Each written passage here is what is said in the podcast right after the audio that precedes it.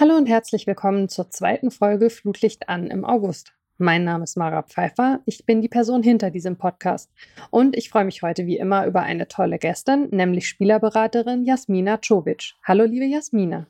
Hallo liebe Mara. Ja, Jasmina, zu den äh, etwas ulkigeren Dingen in meinem Job, über deinen reden wir ja jetzt heute ganz ausführlich, gehört Fragen zu stellen, deren Antworten man bereits gelesen hat. Äh, natürlich mit dem Wunsch, äh, dass du die Geschichte dann den HörerInnen erzählst. Ähm, deswegen erzähl doch gerne mal, wie du als Studentin recht ungeplant ins Geschäft als Beraterin, mh, hm, ich würde fast schon sagen, reingerutscht bist. Ja, also damals ähm während des Studiums. Ich war damals 21 Jahre alt, ähm, hatte noch keinerlei berufliche Erfahrungen und wollte einfach mal Praxiserfahrung sammeln. Mhm. Und ähm, da ich die damalige Spielführerin von Jena, die Iva Landecker, die auch ähm, Kapitänin der kroatischen Nationalmannschaft ist, beziehungsweise war, bis zuletzt ähm, kennengelernt habe, hat die IWA mir natürlich einen äh, Praktikumplatz verschafft und beziehungsweise geholfen, einen zu bekommen. Und dann habe ich erste Erfahrungen beim FFUSV Jena, heute FC Karl Zeiss Jena gesammelt, habe dort ähm, alle möglichen Aufgaben gemacht, also alles rund um den Spielbetrieb und natürlich auch viel Kontakt zu den Spielerinnen gehabt. Ähm, mit manchen hat man natürlich auch eine Freundschaft aufgebaut und sich privat auch gut verstanden. Und dadurch kam auch ähm, die Verbindung zur Christina Julian, kanadische Nationalspielerin gewesen damals. Und die meinte einfach mal beim Kaffee und Kuchen, hey Jasmina, ich habe eine Freundin aus Kanada, die würde gerne nach Deutschland wechseln. Hättest du nicht Lust, die zu vermitteln? Mhm. Und ich habe die natürlich erstmal wie, wie ein wie so ein Reh angeschaut. Ähm, ich, wie soll ich das denn machen mit 21 Jahren? Ähm, ich ich habe gar keine Erfahrung, ich habe kein Netzwerk, ich habe sowas noch nie gemacht. Das ist schon eine große Aufgabe. Ja. Und äh, die hat dann so lange auf mich eingeredet, bis ich ähm, ja, mich da mal hingesetzt habe und mal länger drüber nachgedacht habe und mir dann auch die Frage gestellt habe, was hast du eigentlich zu verlieren? Eigentlich gar nichts. Du kannst es ja mal versuchen und wenn es läuft, dann ist es doch eine tolle Sache und wenn es nicht läuft, dann ist es halt so. Und ja, das war damals im Dezember 2014. Da habe ich mich dann zusammengesetzt mit meinem Bruder, habe einen Vertrag gearbeitet, habe mich reingelesen in alles Mögliche, was Berater so machen oder Spielervermittler so machen, ähm, worauf ich achten muss. Ich wollte natürlich auch, dass alles korrekt abläuft. Und ja, habe dann in der ersten Januarwoche einfach mal E-Mails zusammengebastelt von, von Trainern, von Vereinsmanagern und habe einfach mal das, das CV rausgeschickt von der Spielerin und dann einfach gehofft, dass irgendeiner sich meldet. Und äh, natürlich, das ist, das ist wie wenn man jetzt äh, auf die Lottozahlen wartet ja. und, und seinen Schein hat und jetzt nicht weiß, okay, was passiert jetzt? Ähm, habe ich gewonnen, habe ich nicht gewonnen? Meldet sich jemand, meldet sich nicht? Und ähm, ich glaube, am zweiten Tag hat mich dann der Sven Karlat angerufen und gemeint, er findet die Spielerin interessant und ob wir mal zu einem Probetraining vorbeikommen könnten. Und das hat dann auch gepasst. Die Spielerin wurde unter Vertrag genommen. Ich habe meinen ersten Transfer gemacht. Und ja, jetzt bin ich heute hier wo ich, äh, wo ich jetzt stehe mit der, mit der Women's Football Agency, die mittlerweile, ja, würde sagen, eine der erfolgreichsten Agenturen im Frauenfußball ist und hätte das damals, wie gesagt, nie, nie erwartet, dass, dass es so weit kommt. Also, das hätte mir das jemals jemand gesagt äh, mit 21, dass das alles sich so, so weiterentwickeln wird und so erfolgreich sein wird und dass man so viele tolle Menschen kennenlernt. Ich hätte es damals nicht geglaubt. Das kann ich mir gut vorstellen. Ähm, was ich an der Geschichte vor allen Dingen ähm, spannend finde, oder also es ist insgesamt äh, wirklich im Rückblick, finde ich, eine sehr tolle Geschichte. Aber ähm, was ich interessant auch finde, ist, dass die Spielerin dich angesprochen und um Hilfe gebeten hat. Das sagt ja schon auch ein bisschen was darüber aus, dass es da Lücken gab, oder? In die man stoßen konnte und die es wahrscheinlich ein Stück weit heute noch gibt. Also, dass viele Spielerinnen einfach erstmal überhaupt auch keine Ahnung hatten, an wen kann ich mich eigentlich vertrauensvoll wenden und wer kann sowas was für mich in die Wege leiten. Total, total. Also das war damals auch ein großes Thema, weil ich fand den Job generell immer interessant. Ähm, natürlich gab es jetzt nicht so viele Möglichkeiten, da reinzuschnuppern, weil damals im Frauenfußball gab es drei, vier Agenturen, beziehungsweise nicht mal Agenturen, sondern wahrscheinlich Einzelunternehmer, beziehungsweise Männer, die einfach hobbymäßig das Ganze betrieben haben. Der einzige, der das, glaube ich, voll professionell gemacht hat, war der, oder ist immer noch der Dietmar Ness. Aber sonst alle anderen haben das irgendwie nebenher als Hobby gemacht. Und ich habe gemerkt, dass viele Agenten auch aus dem Ausland eigentlich gar nichts über die Vereine wissen, auch gar nicht wissen, wo sie die Spielerinnen hinschicken. Mhm. Oder ähm, wie mit den Spielerinnen auch umgegangen wird und was für Konsequenzen sich auch daraus ergeben. Und unter anderem war auch ein Grund, weshalb die Spielerin auf mich zugekommen ist, weil sie auch natürlich schlechte Erfahrungen gemacht hat mit, mit, mit Agenten, mit Beratern und ähm, einfach ein Vertrauensverhältnis äh, zu mir hatte und dadurch auch irgendwo irgendetwas in mir gesehen hat, äh, was ihr das Gefühl gegeben hat, dass, dass ich für diese Position oder in dieser Position äh, ja weiterhelfen kann. Mhm. Ähm, Du hättest jetzt nach dem ersten Transfer sagen können, okay, das war eine nette Erfahrung, aber damit ist es jetzt dann auch gut. Was hat dich an dem Geschäft äh, und vielleicht auch daran, wie dieser erste Transfer abgelaufen ist und was du da für Einblicke gewonnen hast, so fasziniert, dass du gesagt hast, nee, ich glaube, ich möchte mich da weiter ausprobieren. Ich möchte schauen, ob das vielleicht ein beruflicher Weg für mich sein kann? Ähm, also mit dem beruflichen Weg, das hat total lange gedauert, bis ich das auch äh, eingesehen habe, dass sich da ein Geschäft entwickelt. Am Anfang war es einfach, ich glaube, die Neugierde auch, etwas Neues zu lernen, Erfahrungen zu sammeln. Das, diese Eigenschaft besitze ich heute auch noch, dass mhm. ich immer etwas Neues dazulernen möchte, immer eine neue Herausforderung suche und ähm, ja, sehr gerne aus meiner Komfortzone gehe. Und das hat mich natürlich damals auch angespornt, ähm, einfach in diesem Bereich äh, so viel Wissen wie möglich mir anzueignen. Und durch diesen ersten Transfer wurde es auch nicht zwingend einfacher, weil ich ja noch in Vollzeit studiert habe. Und äh, mein zweiter Transfer war die Tiffany Cameron nach, nach Zypern da war eigentlich schon fast überall in Europa das Transferfenster geschlossen. Und das sind auch Erfahrungen, die man macht oder Herausforderungen, auf die man stößt in diesem Job.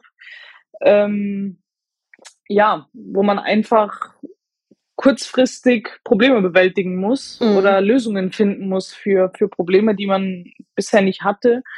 Und das hat einfach total viel Spaß gemacht. Also diese, diese Herausforderungen, zu meistern und parallel noch Prüfungen zu schreiben. Also bei dem Transfer erinnere ich mich auch noch äh, ganz gut, weil ich in der Bibliothek saß und für meine Prüfungen gepaukt habe und extrem unter Druck stand, weil das Transferfenster hat am 28. Februar geschlossen und ich saß in der Bib am 18. Februar oder 19. Februar und äh, ja, hatte noch, äh, hatte halt Druck, dass ich, dass ich die Spielerin vermitteln muss. Ansonsten geht sie natürlich zu jemand anderem oder bleibt halt vereinslos. Also da ist, da steht auch ein sehr großer Druck dahinter. Das muss man auch aushalten können. Mhm. Und ähm, ja, mir hat das einfach Spaß gemacht. Spaß und ähm, liebe Herausforderungen. Und ähm, genau, dann kam eins eigentlich zum anderen. Was ich total spannend finde, ist, ähm, dass da ja, also zumindest aus der Draufsicht, ähm, zwei Sachen gleichzeitig passieren. Also zum einen ist es ja so, ähm, dass Beraterin eben kein Ausbildungsberuf ist, sondern also, dass man sich das, ich sag mal, selber so zusammenstückeln muss. Ähm, und das äh, finde ich schon einen extrem spannenden Weg. Also dieses sich so vorzustellen, du sitzt da und hast erstmal mit dem Thema genauso wenig zu tun wie die meisten von uns und erarbeitest äh, und erarbeitest dir das dann aber eben so Stück für Stück. Und zum anderen ist es ja sicherlich, das hat man jetzt, glaube ich, schon rausgehört, so, dass im Bereich der Frauen da eben total viel brach liegt. Hast du das Gefühl, dass du im gleichen Maße, wie du Dinge gelernt hast, auch in einer Position warst, da Sachen weiterzuentwickeln? Ähm, ja, ja, also das merke ich auch, wenn ich es ähm, mit vor acht Jahren vergleiche, als ich angefangen habe. Ich habe mich ja damals auch hingesetzt und geschaut, was die anderen noch nicht machen und was ich vielleicht besser machen könnte, damit sich das Ganze professionalisiert, damit die Spielerinnen ähm, ja sich besser betreut fühlen oder wir auch andere Märkte noch ähm, unser Netzwerk erweitern und die Spielerinnen auch dorthin bringen können, um vielleicht privat und auch beruflich sich, sich weiterzuentwickeln, weil damals natürlich auch nicht so wie heute, heute ist deut deutlich einfacher, aber damals ähm, hast du eine durchschnittliche Spielerin, die noch parallel eigentlich eine Ausbildung macht, studiert und auch danach ins Berufsleben einsteigen möchte und vielleicht auch privat äh, vielleicht an die Heimat gebunden ist oder an eine Beziehung. Und dann musst du natürlich das, das Passende finden. Und mhm. das ist heute natürlich ein bisschen einfacher, weil viele Spielerinnen Vollprofis sind. Und ich sage auch immer, die Vollprofis kannst du eigentlich problemlos vermitteln. Das geht, das ist eigentlich das Einfachste. Und die sind auch am Pflegeleisten, sage ich mal so. Schwieriger ist es bei Spielerinnen, die jetzt nicht ähm, auf dem allerhöchsten Niveau sind. Ja, diejenigen, die vielleicht ähm, bei Vereinen spielen aus dem unteren Tabellendrittel und ähm, ja, die noch einen Job parallel machen müssen. Also für diese Spielerinnen äh, sie in, die, in der Karriere zu begleiten, ist, ist eine extrem große Herausforderung. Und ähm, natürlich professionalisiert sich das dadurch, dass die, der Betreuungsaufwand bzw. die Betreuung wirklich intensiv geworden ist. Ich weiß damals, die meisten Berater haben einfach nur vermittelt, Provision kassiert und sich dann wieder in zwei Jahren gemeldet. Mhm. Und das ist jetzt nicht mehr so. Und auch natürlich durch die Berater beziehungsweise die Konkurrenz, die auch dazugekommen ist, die hat das Ganze natürlich auch belebt und ähm, die Dienstleistungen beziehungsweise die Leistungen, die die Agenturen anbieten, ähm, haben sich natürlich stark verbessert und sind enorm vielfältig geworden. Ich finde gerade den Punkt, den du gerade angesprochen hast, ähm, mit den Spielerinnen, die eben jetzt vielleicht nicht also zu den äh, Top äh, Ten oder äh, zu den absoluten Profis gehören, diese ganzen Themen, die du mitdenken musst. Ne? Also äh, wenn jemand beispielsweise noch in einer Ausbildung ist, dann möchte die, sie, möchte sie die sicherlich gerne äh, auch nach einem Vereinswechsel fortsetzen. Und das sind ja schon alles auch Themen, die spezifisch bei den Frauen sind, die bei den Männern eben so nicht vorkommen. Tatsächlich hast du da auch häufig Familien und so weiter, die du mitdenken musst. Aber also ich denke mal, ähm, dass es darum geht, äh, irgendwie so die Jobgeschichten oder so nebenher auch noch zu organisieren. Das ist ja schon was, was in eurem Bereich eben außergewöhnlich ist. Total, total. Aber da ähm, findet auch, glaube ich, eine Entwicklung statt. Bei den Männern gibt es natürlich auch, die haben diese Problematik vielleicht nicht. Dafür sind da andere Herausforderungen gegeben. Aber bei den Frauen natürlich beim Großteil ist Studium und, und Ausbildung ein riesengroßes Thema und äh, da muss einfach alles passen. Mhm. Und ähm, deshalb sage ich auch immer, dass unsere große Stärke eben die Erfahrung ist aus acht Jahren, dass wir die Vereine sehr, sehr gut kennen. Und natürlich brauchst du auch eine gewisse Menschenkenntnis in diesem Job. Ähm, wie du vorhin gesagt hast, den Job kannst du nicht erlernen.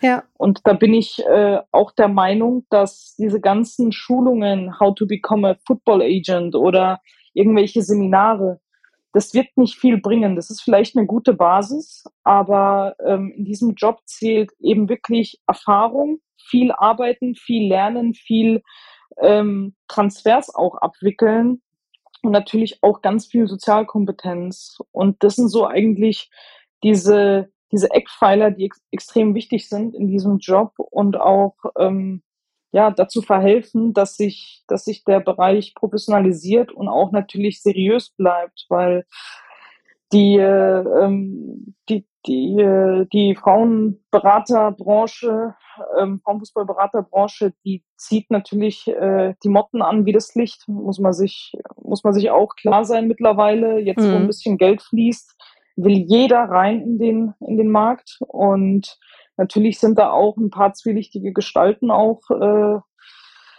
dann auch vorhanden und das macht das Ganze nicht einfacher ja, wenn man auch die Professionalisierung vorantreiben möchte, was ja viele, nicht nur wir, sondern nicht nur unsere Agentur möchte, sondern auch einige andere. Aber das ist wie bei den Männern. Du hast mittlerweile, beziehungsweise in zehn Jahren wahrscheinlich auch mehr Berater bei den Frauen als Spielerinnen. Mhm. Ja, Das ist ein guter Punkt. Ähm, du hast die Erfahrung gerade angesprochen. Ähm, ein äh, wichtiger Schritt war sicher, dass du dich damals äh, mit Brian Eilert zusammengetan hast. Äh, ihr habt die Women's Football Agency gegründet. Ähm, du hast die schon angesprochen. Ihr seid da mittlerweile zu viert ähm, hinter den Kulissen. Kannst du mal ein bisschen was dazu sagen, ähm, wie ihr euch die Arbeit aufteilt, wer da so was für Zuständigkeitsbereiche hat? Ähm, also wir haben eigentlich gar nichts aufgeteilt, ehrlicherweise. wir machen alles zusammen. Mhm. Also Brian und ich. Ähm, und das ist auch, was uns wichtig ist und was ihm auch äh, viel Spaß macht, genauso wie mir auch, ähm, dass wir alles zusammen machen. Also wir teilen uns nicht auf, hey, du betreust diese Mädels und ich betreue diese hier, sondern wir machen alle Transfers zusammen und alles wird gemeinsam abgesprochen.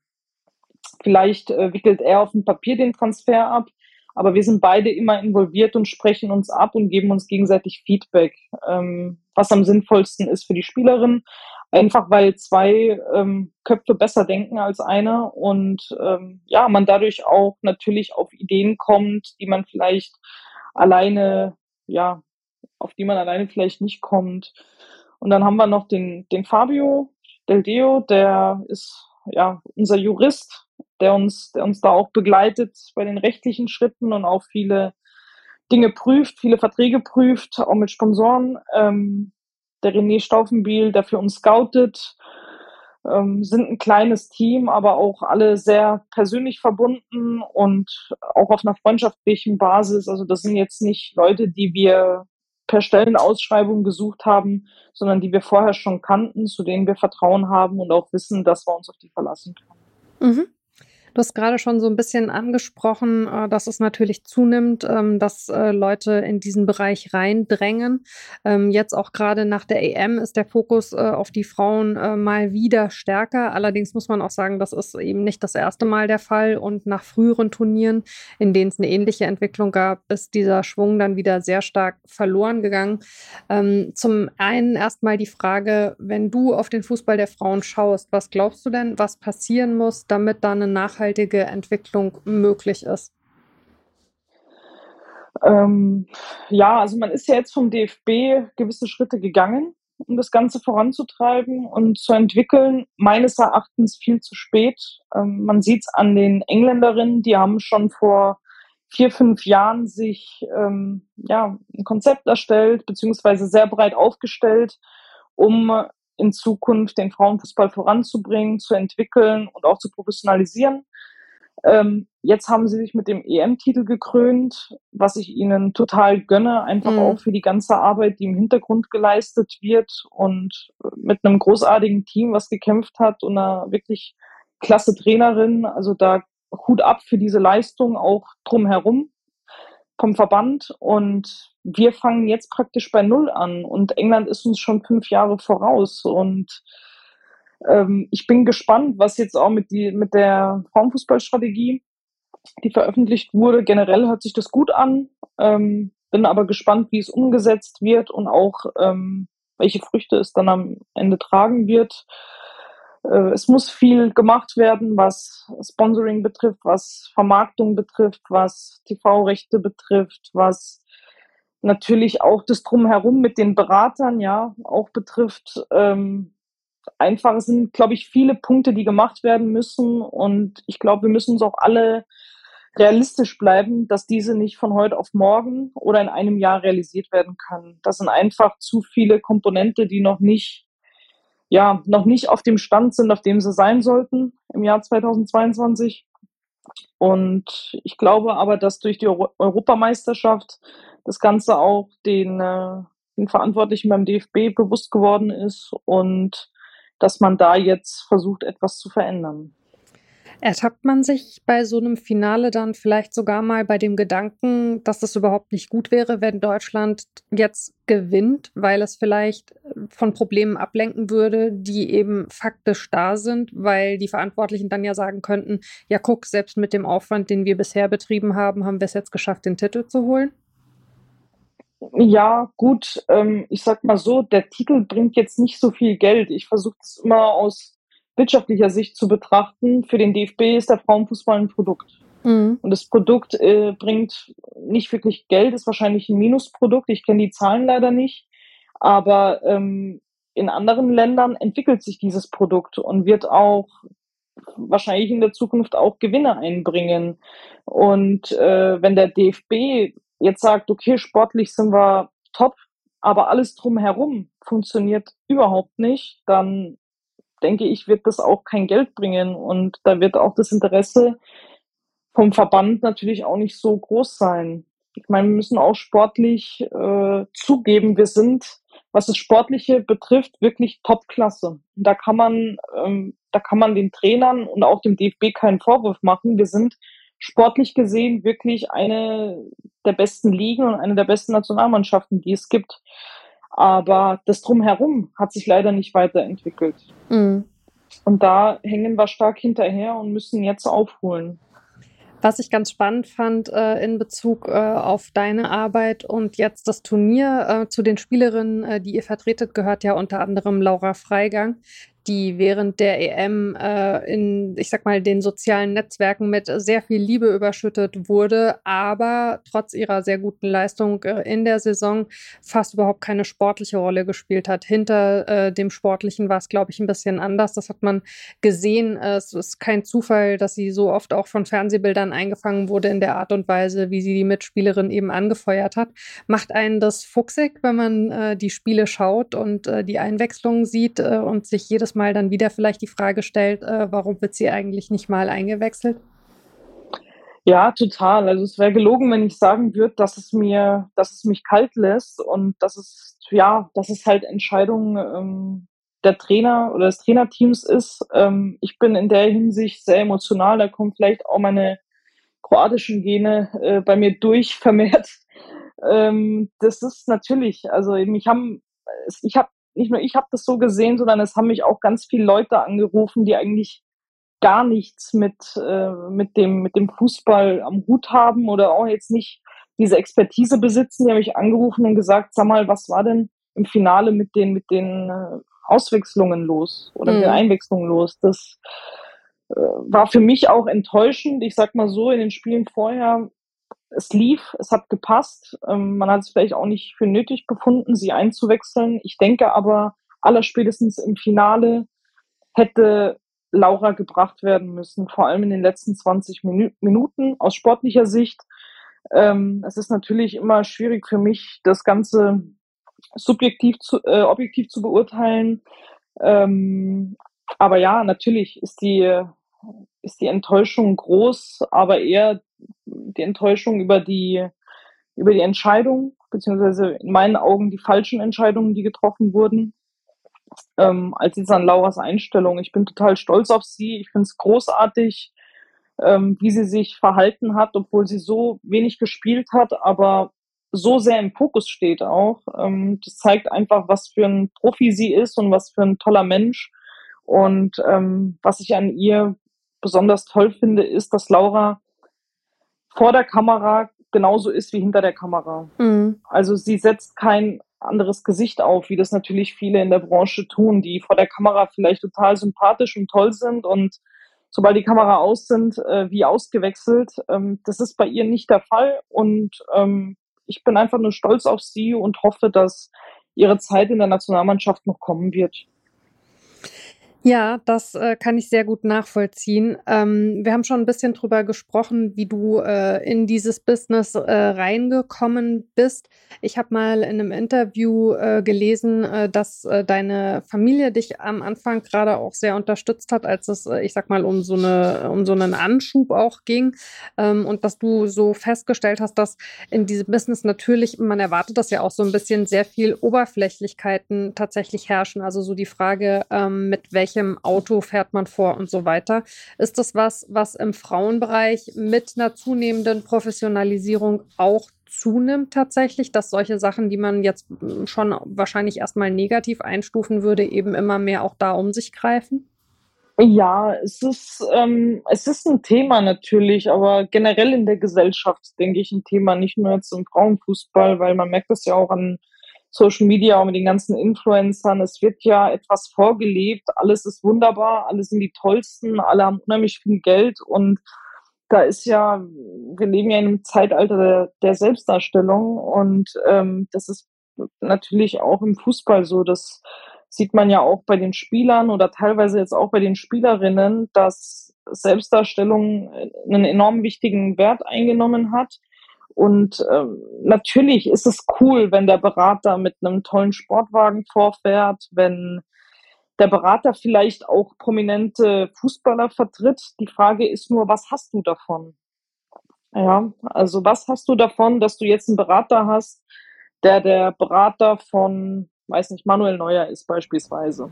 Mhm. Das bringt ja der Spielerin eigentlich nichts, außer dass, dass er der Berater von Manuel Neuer ist oder dass er ein Ferrari fährt oder was auch immer.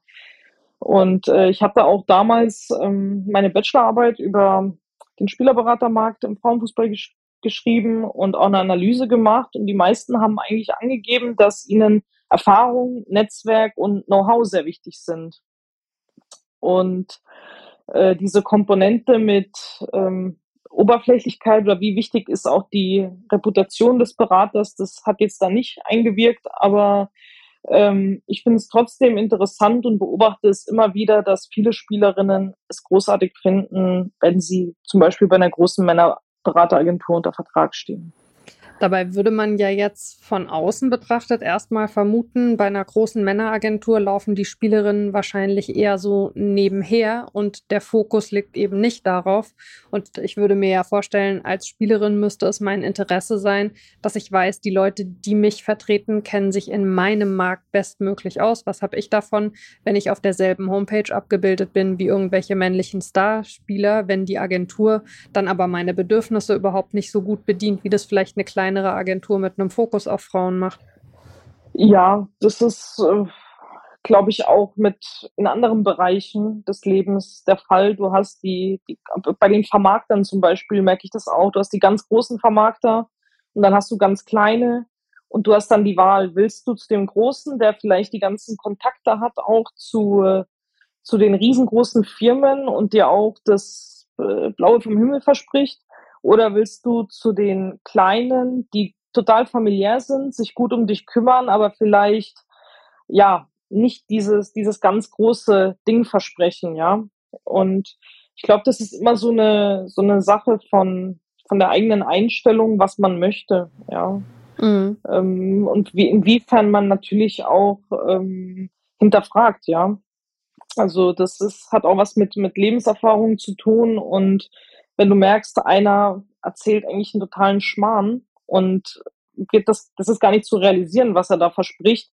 Das merken ja viele, viele Eltern, aber auch viele Spielerinnen nicht. Das habe ich auch schon zigmal erlebt, weil wir sehr ehrlich und sehr direkt sind und sagen, was möglich ist für die Spielerin. Aber wenn es natürlich jetzt junge Talente sind und die Eltern wollen natürlich hören, dass ihr Kind das Top-Talent ist und die größte und die tollste und Superstar wird und das nächste Gesicht von Nike äh, Deutschland oder was auch immer, das, das, das gefällt den Leuten natürlich, ja. Das muss man auch irgendwo verstehen. Das ist eine Verkauf, ja, äh, klassischer Verkauf und ähm, wenn die darauf anspringen, das, dann ist es deren Entscheidung, ja. Ja. Hat sich denn äh, im Bereich Sponsoring mit dem Wachstum im Fußball der Frauen in den letzten Jahren aus deiner Sicht was positiv verändert? Ist es da möglich, äh, für die Spielerinnen bessere Verträge abzuschließen als noch vor ein paar Jahren? Total, total. Also das hat seit, sage ich mal, zwei, drei Jahren hat das eine enorme Entwicklung genommen, dass auch Spielerinnen interessant geworden sind, die vielleicht nicht ähm, die Superstars sind in Deutschland, sondern auch Mittelmaß. Ähm, ich glaube, dass Social Media auch dazu viel beigetragen hat, dass man, dass sich dieser Bereich natürlich entwickelt hat und die Mädels natürlich auch schöne Zusatzeinnahmen generieren können. Wir haben aktuell jetzt auch durch die EM natürlich Anfragen en masse. Also mhm. wir kommen teilweise gar nicht hinterher mit den ganzen E-Mails äh, und Anfragen, die, die wir für unsere Spielerinnen haben. Also da tut sich enorm, enorm viel gerade. Und letztlich ist das ja auch eine Form von wirtschaftlicher Selbstermächtigung für die Spielerinnen, oder? So zumal solange eben die Verträge mit den Vereinen noch nicht in allen Bereichen so dotiert sind, wie man sich vielleicht wünschen würde. Absolut, absolut. Also ich kenne manche Spielerinnen verdienen ja mit ihren Sponsoreneinnahmen äh, deutlich mehr als im Verein. Das ist beispielsweise in den USA eigentlich der Klassiker, die ganzen Nationalspielerinnen bzw. Topspielerinnen, die verdienen mit den Sponsorenverträgen eigentlich hauptsächlich ihr Geld und ähm, beim Verein ist es eigentlich nur ein netter Bonus, der noch dazu kommt. Ähm, da sind wir in, eigentlich in Europa auch auf einem, auf guten Weg dahin, weil die Sponsoreneinnahmen oder die Einnahmen aus der Werbebranche natürlich äh, sehr hoch sind und im Verhältnis zu den Einnahmen oder den Arbeitsverträgen aus dem Fußball, die sind natürlich ja moderat im Vergleich zu den Sponsoreneinnahmen. Mhm.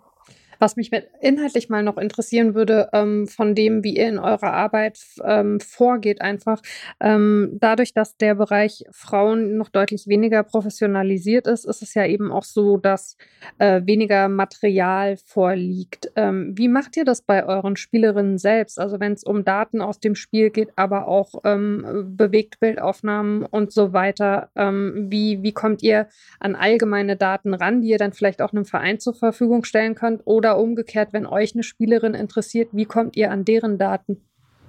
Ähm, wir kommen eigentlich an gar keine Daten. Also ich wüsste auch nicht, wie ich an welche kommen sollte, weil keine zur Verfügung stehen oder sehr, sehr wenige zur Verfügung stehen, außer die von den, aus den USA, die Hochschule oder die Universität ähm, bietet natürlich Statistiken an, mhm. aber in Europa weiß, kenne ich das bisher noch nicht so. Ähm, wir machen das eigentlich meistens so, dass die Spielerinnen, die bei uns unter Vertrag sind, die kennt man schon, also die meisten. Und die kommen dann zum Probetraining.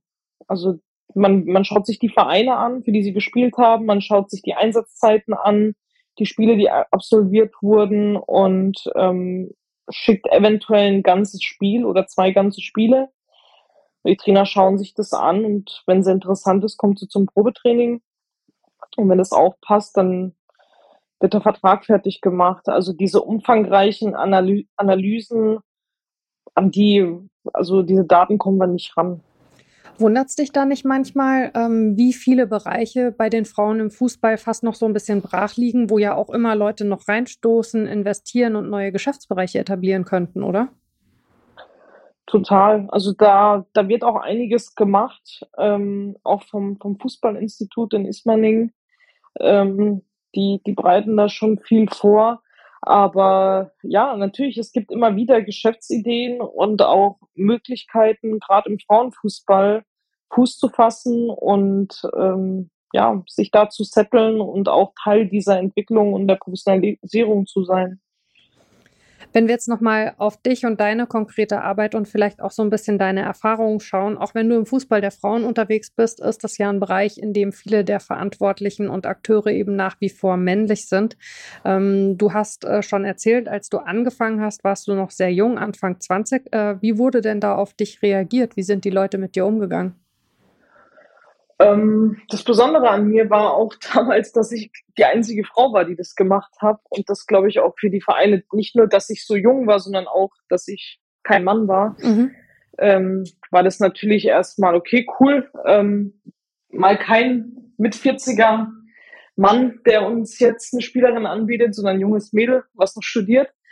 Ähm, aber ich muss ganz ehrlich sagen, ich hatte eigentlich nie ne negative Erfahrungen gemacht. Also die Gespräche mit den Verantwortlichen waren eigentlich immer auf Augenhöhe mit ganz viel Respekt und äh, Wertschätzung und ich hatte da nie einen, einen Fall, wo mich jemand von oben herab ähm, ja, betrachtet hat oder mit mir irgendwie blöd umgegangen ist. Das, diese Erfahrung habe ich nie gemacht, muss ich ehrlicherweise sagen. Hat dich das ja vielleicht sogar ein bisschen verwundert, weil die Spielerinnen machen diese Erfahrungen ja durchaus, diese negativen. Ähm, ich muss sagen, dass ich anfangs ziemlich nervös war deswegen, weil ich nicht wusste, wie mein Gegenüber reagieren wird, ähm, wenn ich da mit der Spielerin auftauche, die eigentlich älter ist als ich, ja. Ähm, aber aber das ist, äh, das hat sich dann relativ schnell gelegt, weil ich gemerkt habe, dass das auch nur Menschen sind, die ihren Job machen und ähm, die wollen ja was von mir und nicht umgekehrt. Und ähm, daher habe ich mich dann auch relativ schnell ähm, ja die Nervosität abgelegt und einfach meinen Job gemacht. Hm. Ich muss auch, ähm, ich muss auch ehrlicherweise sagen, dass ähm, meine größten Förderer auch in, in, in meiner Laufbahn, in meiner beruflichen Laufbahn, aber auch privat, ähm, eigentlich Männer waren, ja, die, die mich da gefordert und gefördert haben. Ja, ist ja sehr cool zu hören, also dass es solche Erfahrungen eben auch gibt. Also es gibt ja viele Bereiche von Frauen im Fußball, wo genau das nicht passiert. Und ähm, umso schöner, äh, wenn, wenn solche Erfahrungen eben auch also Teil der Palette sind, finde ich total wichtig und toll. Ähm, glaubst du denn, ähm, dass es auch insgesamt äh, geholfen hat, äh, dass äh, du und Brian im Team äh, das dann irgendwann habt wachsen lassen? Und ähm, wo würdest du sagen, ergänzt ihr euch besonders gut? Ähm, also ich finde, bei den Leuten kommt es immer sehr gut an, wenn wir zusammen auftauchen. Die sind dann immer so ein bisschen überrascht. Der, der Brian macht dann auch immer, äh, bringt dann immer auch so einen ganz lustigen Spruch. Ähm, der, wenn wir zusammen auftauchen, der sagt dann immer, ja, ähm, Jasmina ist eigentlich meine Chefin, weil das alles auf meinen Namen läuft. Mhm. Das glauben die Leute dann meistens nicht, weil sie immer denken, okay, er ist der ältere Mann, er ist der Mentor und ich bin die Kleine, die jetzt von ihm lernt. Aber so ist es gar nicht, weil wir wirklich gleichwertig sind und uns auch so gegenseitig behandeln. Und ähm, wir ergänzen uns gut dadurch, dass er natürlich über 20 Jahre Erfahrung aus der Spielerberatung mit, mitnimmt, auch aus dem Männerbereich und ähm, natürlich auch ein Netzwerk hat, was selten ein anderer Berater aus dem Männer- oder Frauenfußball mitbringt. Und bei mir natürlich auch diese, ja, diese Sozialkompetenz ist bei mir, denke ich, etwas ausgeprägter als bei ihm und dadurch betrachte ich manche Dinge etwas gelassener oder etwas äh, vorsichtiger als er. Und ähm, ja, einfach auch bei den Verträgen man hat einfach andere Ideen im Kopf, man berücksichtigt vielleicht nochmal andere, andere Punkte als, als, als er zum Beispiel. Und ähm, ja, es passt einfach sehr, sehr gut, dieses, ähm, diese, dieser Erfahrungsschatz, den er mitbringt und das Know-how und ja, meine frischen Erfahrungen, mein, mein Studium, ähm, natürlich Sportmanagement, Wirtschaft ähm, ist sehr hilfreich in diesem Job, ähm, die Kenntnisse aus diesen Studiengängen und ähm, auch irgendwo diese moderne Sichtweise etwas voranzutreiben. Also man begeistert sich praktisch gegenseitig. Ähm, ich bin begeistert von ihm, wie er mit dieser ganzen Digitalisierung umgeht, mit 81 Jahren. Ich meine, er ist auch auf Instagram und er macht auch auf der Homepage ein paar Sachen, ähm, macht mit dem Handy auch alles und ja, man hilft sich gegenseitig, man ergänzt sich und dadurch läuft es bislang sehr gut. Aber ich habe gelesen äh, in einem alten Interview von dir, am Anfang musstest du ihn so ein bisschen davon überzeugen, sich darauf einzulassen, oder? Wie ist dir das gelungen? Ja, total. Also das hat ziemlich lange gedauert, bis wir wirklich gesagt haben, hey, wir machen das jetzt zusammen. Und ähm, das liegt vor allem daran, weil der Brian damals beim äh, Geheimdienst gearbeitet hat, beim amerikanischen, und dadurch natürlich äh, ein gewisses Misstrauen da war gegenüber anderen Leuten. Und der hat sich natürlich auch gedacht, jetzt kommt ein junges Mädel auf mich zu und möchte etwas von mir. Also wahrscheinlich, ja, was habe ich denn für Nutzen davon? Mhm. Und ähm, das fing eigentlich so an, dass wir uns ähm, einmal im Monat in Frankfurt getroffen haben zum Kaffee und Kuchen und haben uns erstmal einfach nur ausgetauscht mhm. über viele Dinge und gute Gespräche geführt. Und dann haben wir gesagt, komm, machen wir einen Transfer zusammen, probieren wir es mal. Und es war wie, bei, wie in meinem Anfang oder ähm, wie mit meiner ersten Spielerin. Eins kam zum anderen und es hat sich dann einfach automatisch weiterentwickelt, ohne dass es erzwungen wurde, ja, oder ohne dass man einen Plan dahinter hatte oder ein Ziel hatte. Es war einfach, hey, wir tauschen uns ganz entspannt aus, lernen uns kennen. Und durch diese, durch dieses Kennenlernen kam dann auch die, die erste Reise, die wir gemeinsam gemacht haben. Wir sind da nach Portland geflogen und waren auch mal zwei Wochen wirklich jeden Tag zusammen. Und dadurch ja, hat sich einfach eine, eine Verbindung geschaffen, eine Freundschaft, ein Vertrauen, was es, glaube ich, so in dieser Branche nicht kein zweites Mal gibt. Also dieses, ähm, wir sind keine, nicht nur Geschäftspartner, wir sind auch sehr gute Freunde vielleicht sogar auch beste Freunde, ja. Schön. ähm, wir haben schon kurz angerissen, äh, dass deine Familie diesen Weg ähm, sehr stark unterstützt hat. Ähm, aber wie waren denn anfänglich die Reaktionen? Ich meine, das ist ja jetzt auch kein Job, wo man sagt, äh, hey, das ist mein neuer Beruf, äh, ich sitze in dem und dem Büro, sondern es äh, steckt viel Reisetätigkeit, äh, könnte ich mir vorstellen, auch drin. Ähm, viele, viele neue Sachen, viele Unbekannten. Ähm, wie, wie ist dein Umfeld damit umgegangen? Ähm, gemischt. Also meine Familie hat das sehr unterstützt. Die waren auch und sind bis heute sehr stolz auf alles, was ich geleistet habe. Ich glaube, die lesen sich auch jedes Interview durch und schauen sich alles an, äh, was es irgendwie über mich gibt, was ich selbst nicht weiß. Also manchmal sprechen die mich auf Sachen an, weil ich gucke mir das selbst meistens gar nicht an. Ähm, die, die, die sind natürlich total stolz drauf. Ähm, Freundeskreis akzeptieren es die meisten auch. Ich habe aber auch Erfahrungen gemacht, dass viele sich natürlich auch daran gestört haben, dass ich zum Beispiel auch mal kurzfristig absagen muss, weil ich halt in diesem Job musst du 24-7 erreichbar sein. Es gibt keinen klassischen Urlaub, wo du mal sagst, ich mache jetzt mal eine Woche oder zwei Tage das Handy aus. Handy muss immer geladen sein, muss immer an sein und du musst auch immer erreichbar für die Spielerinnen sein oder für die Vereine. Und ähm, da haben sich natürlich viele Freunde gestört oder stören sich immer noch welche, wenn ich permanent natürlich am Handy hocke und, und hier meine, mein Zeug erledige für, für unsere Mädels oder auch für die Vereine. Und ich sage halt immer, das bringt der Job mit sich.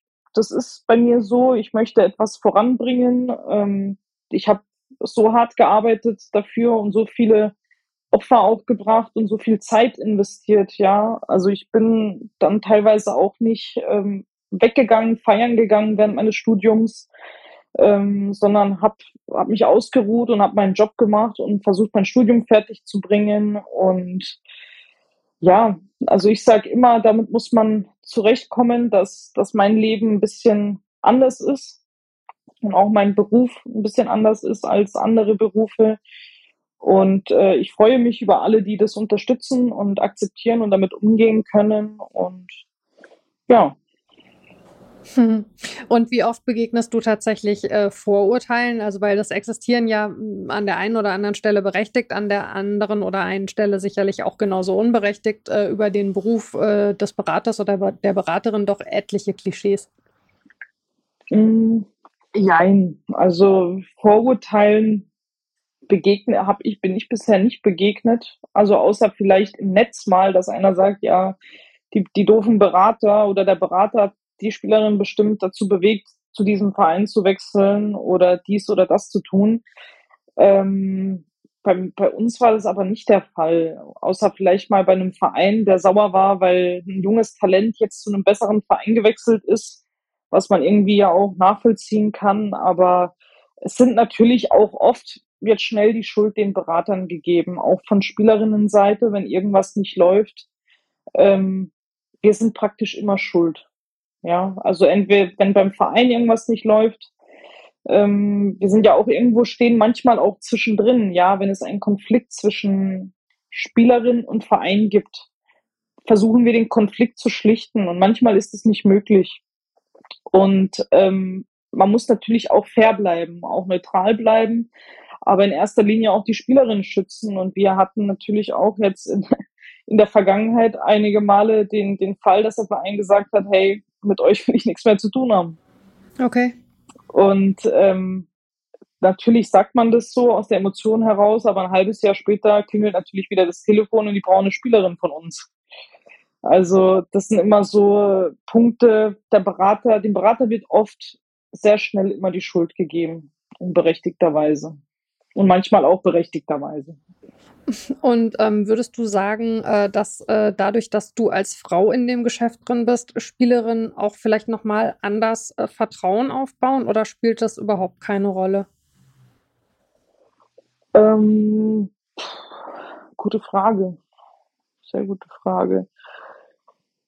Ich habe bei manchen Spielerinnen das Gefühl, dass es schon viel ausmacht, dass sie jemanden haben, der ja, sie sehr gut verstehen kann, weil man vom Alter jetzt auch nicht so weit auseinander liegt und man auch einfach als Frau sich besser in die Situation hineinversetzen kann. Ich würde aber nicht behaupten, dass das ein ausschlaggebendes Argument ist. Ja, es spielt bestimmt eine kleinere Rolle in diesem ganzen Konstrukt, aber es ist keine, kein entscheidender Faktor, der da einfließt in die Wahl des Beraters, ja, dass das Geschlecht eine besondere Rolle spielt. Ich glaube, ähm, bei den Spielerinnen ist, ist es oft, die treffen jemanden und entweder du vibest mit dieser Person oder du vibest nicht und oder bist überzeugt von dem Konzept oder nicht.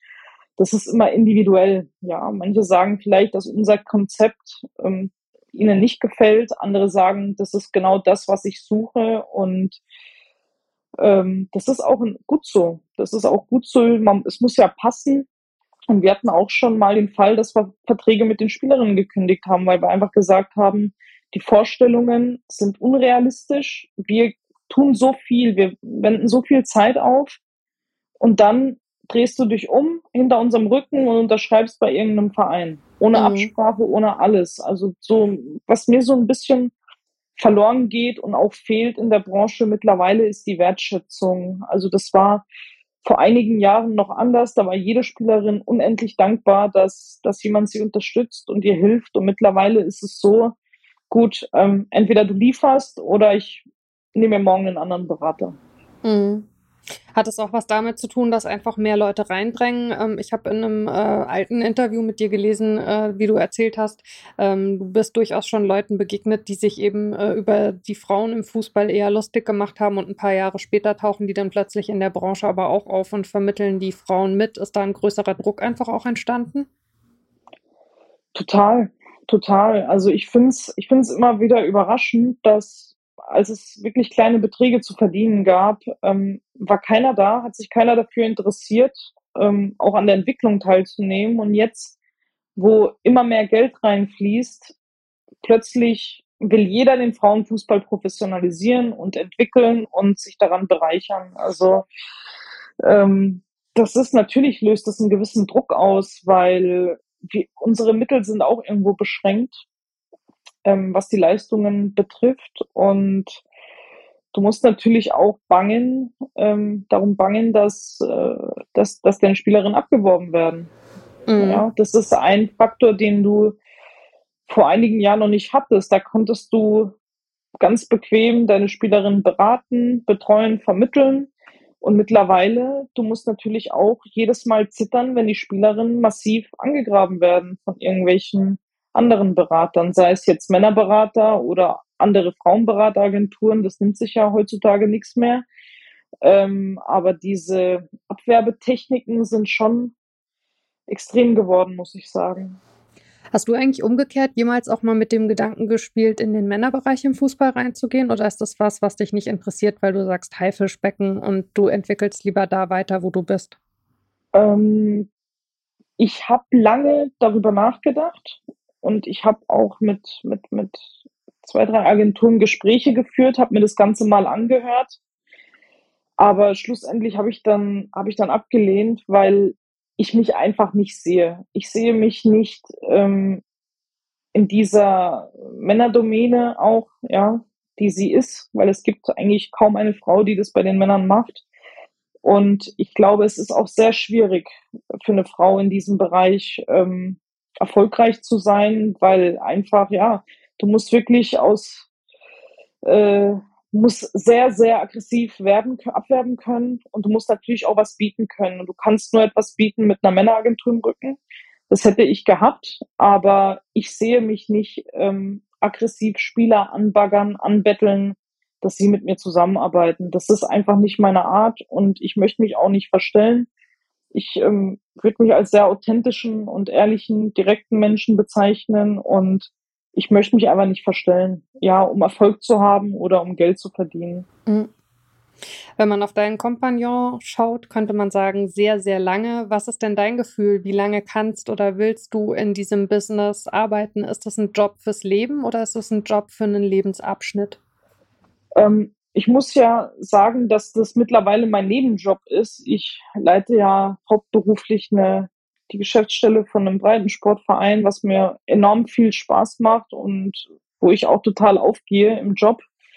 Ähm, und der, die Frauenfußballberatung läuft nebenher für mich, einfach auch, weil ich dadurch flexibler und auch ohne Druck beraten kann.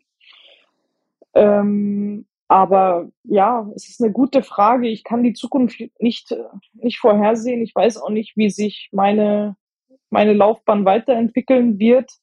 Ich kann nur so viel sagen, dass mich die Entwicklung des Frauenfußballs enorm interessiert und ich einfach weiter zur Entwicklung beitragen möchte, ob es jetzt ähm, auf Beraterebene ist, Vereinsebene, Verbandsebene, was auch immer. Ähm, ich möchte einfach was dazu beitragen und helfen, dass sich dieser Bereich professionalisiert und weiter wächst.